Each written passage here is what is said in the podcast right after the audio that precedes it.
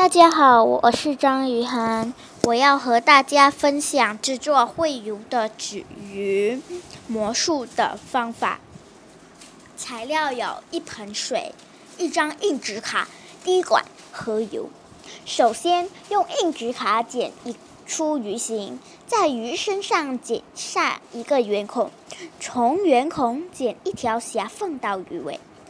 接着，把纸鱼小心的放在水面，不要弄湿上面的部分。接下来，用滴管小心的在鱼身上的圆孔里滴一滴油。最后，纸鱼成功的在水面上行走了。我的分享就到这里，谢谢大家。